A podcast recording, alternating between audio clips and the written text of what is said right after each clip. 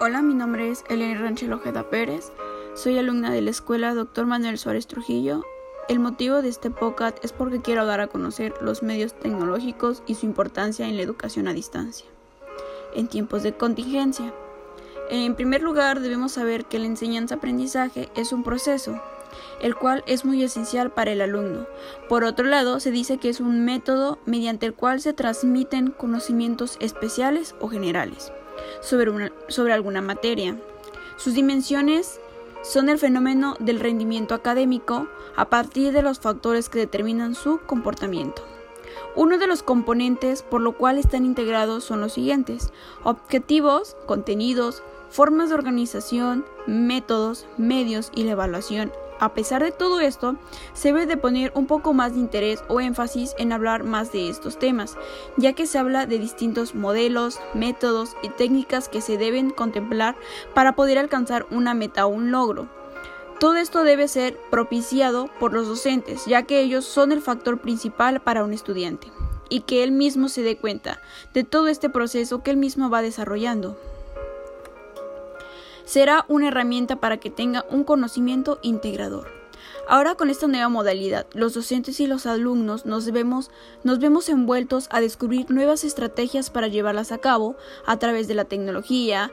Es una modalidad antes vista en esta época, puesto así que esto es un nuevo reto para todos los estudiantes. Por otro lado, nos vemos envueltos a utilizar aparatos telefónicos, televisor o computadoras. Todos estos dispositivos tecnológicos han llegado a ser una herramienta muy útil en esta contingencia, o en esta época. Si bien sabemos ya han ido contemplando cursos, aplicaciones educativas para todos los niveles de aprendizaje o todos los grados académicos. Eh, esto empieza desde preescolar hasta universidades. Mediante estas herramientas los alumnos pueden aprender un poco más acerca de los temas que se están viendo en las clases o temas extras que ellos quieren ir aprendiendo más.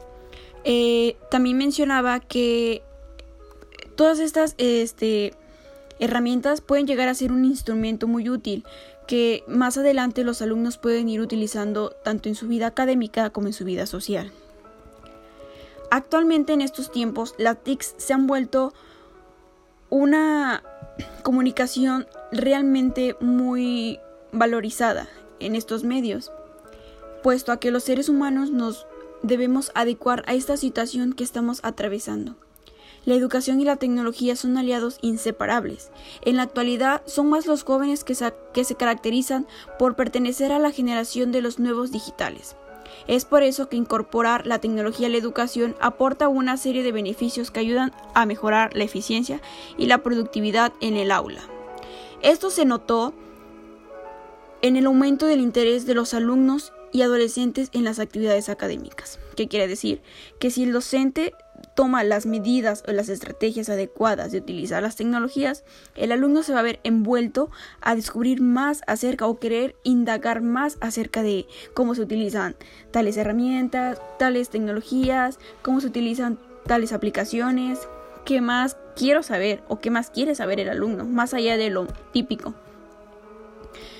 Eh, de igual manera, el Internet y el acceso a dispositivos móviles son cada vez más intuitivos.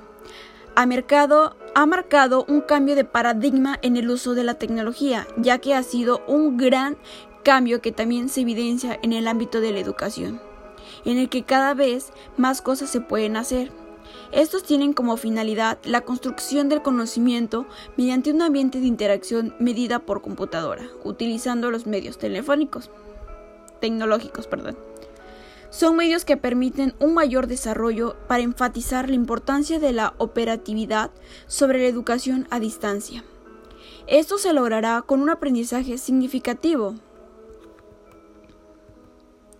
Eh, es importante que el estudiante y el docente se sientan seguros de sus habilidades para apropiarse de la tecnología. Por otra parte, es sumamente recomendable que cuando esto sea posible se reflexione acerca de su propia experiencia tecnológica, para no recaer en la, copia de modelos de interpretación ajenos. La alfabetización tecnológica no puede dejar a un lado aspectos como el lenguaje, el aprendizaje, el conocimiento y la cultura. En ese sentido ya no será suficiente para los alumnos. eh, sepan leer con sentimientos para interpretar y apropiarse de los conocimientos. Tendrán que llevar, llegar con habilidades que les permitan otros modos de relacionarse con las nuevas tecnologías, es decir, en sus empatías cognitivas y sus experiencias expresivas con ellas, en los nuevos modos de percibir el espacio y el tiempo. Eh, ya para finalizar, es muy importante que, que los, tanto como alumnos como docentes tengamos un buen manejo hacia las TICs, que son las tecnologías. ¿Por qué? Porque en esta época la tecnología se ve muy involucrada en el ámbito académico. Hay que ver y tener bien en claro que la comunicación es, va más allá de alumno a docente. El docente tiene que ser una persona en la cual se vea muy involucrada tanto en las clases como en las actividades que él mismo vaya aplicando. ¿Por qué? Porque el alumno es el claro aprendiz del docente. Entonces, el alumno va a querer captar, tener su, su presencia ahí. Y como en este medio de, de circunstancias que están sucediendo, el alumno siempre va a querer indagar más y sacarle mucho más al docente.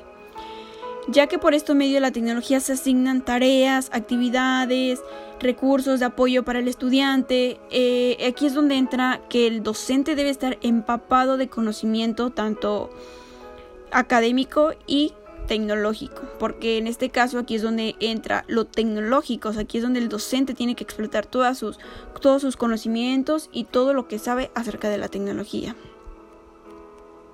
Gracias y pues esto sería todo.